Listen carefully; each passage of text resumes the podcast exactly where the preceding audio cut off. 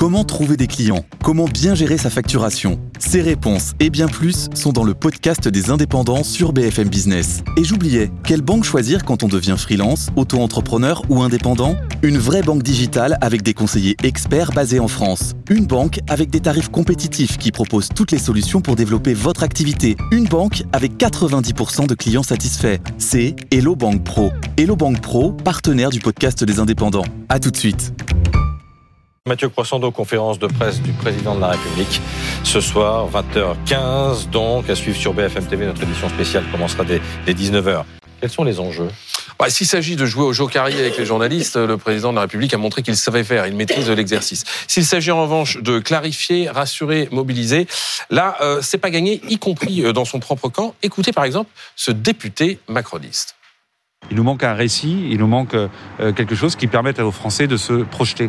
Et euh, les initiatives que nous prenons en termes de texte de loi ne sont que des, parfois des, des, réponses, alors euh, des réponses pertinentes et, profondes, mais elles ne sont pas suffisantes pour pouvoir permettre de, se projeter plus loin. Moi, j'attends du président de la République euh, qu'il puisse prendre de la hauteur, avoir du temps long, pas être dans l'immédiateté, pas être dans l'instantanéité sortait de l'Élysée. Hein, oui, oui. Alors Éric Botorel, il est député des Côtes d'Armor. C'est un ancien socialiste. Il était opposé au projet de loi euh, immigration. Il a même euh, fait partie de la soixantaine de députés qui ont voté contre. Et comme vous l'avez dit, mmh. Christophe, il sortait euh, d'une réunion qu'a tenue hier le président de la République à l'Élysée avec les parlementaires. Et la position d'Éric Botorel, elle est assez emblématique de, de, de, ces députés, selon les informations du service politique de BFM TV.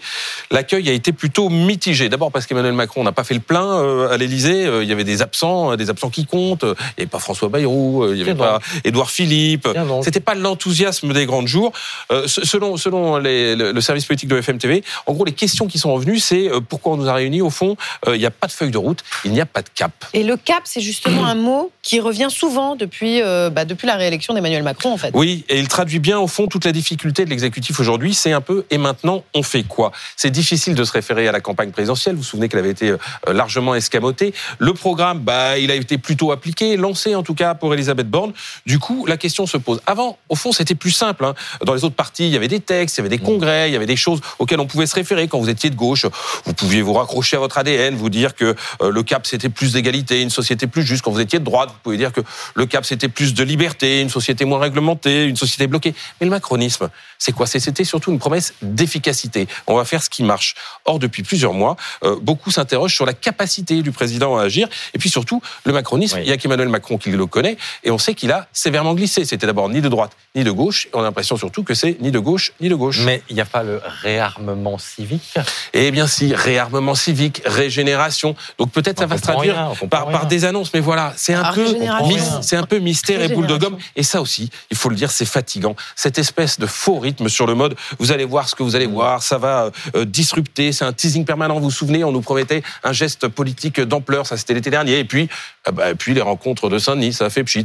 Euh, avant les vacances, on nous promettait un rendez-vous avec la nation, et puis, bah, euh, et puis euh, remaniement, et puis une conférence de presse. On attend de voir si ça va faire pchit.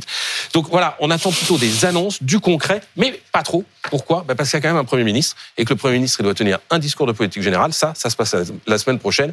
Et s'il veut avoir des choses à dire dans son discours, faut bien lui en laisser un petit peu. Merci Mathieu.